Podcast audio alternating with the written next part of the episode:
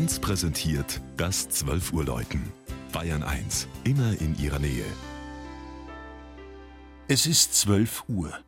Das Mittagsläuten kommt heute von der katholischen Pfarrkirche St. Paul in Heiligenstadt in der fränkischen Schweiz. Regina Vandal über ein junges Gotteshaus in einem alten Dorf.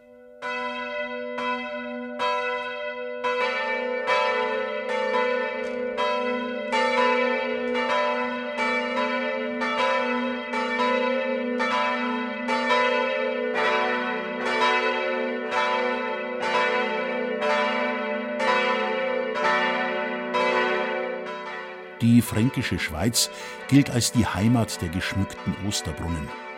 Auch in Heiligenstadt wird der schöne Brauch gepflegt.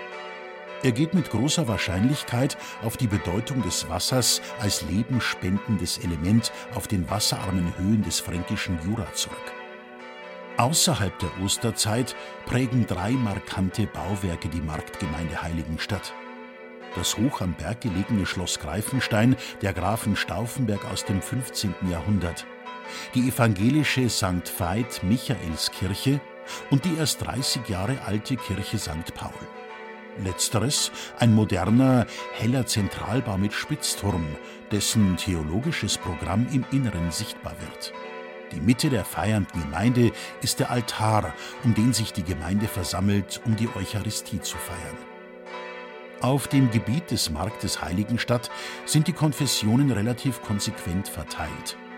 Während im Marktkern hauptsächlich Lutheraner leben, sind es in den Neubaugebieten mehrheitlich Katholiken. In den Dörfern rings um Heiligenstadt, die zur Pfarrei gehören, haben wiederum die evangelischen Christen die Mehrheit. Somit ist Heiligenstadt mit seinen rund 1350 Einwohnern eine Diaspora-Gemeinde mit der Besonderheit, dass bei der katholischen Familie der Schenken von Stauffenberg auf Greifenstein das Patronatsrecht für die katholische Pfarrei und bis vor einigen Jahren auch für die Lutheraner liegt bzw. lag. Verwirrend, aber geschichtlich durchaus erklärbar.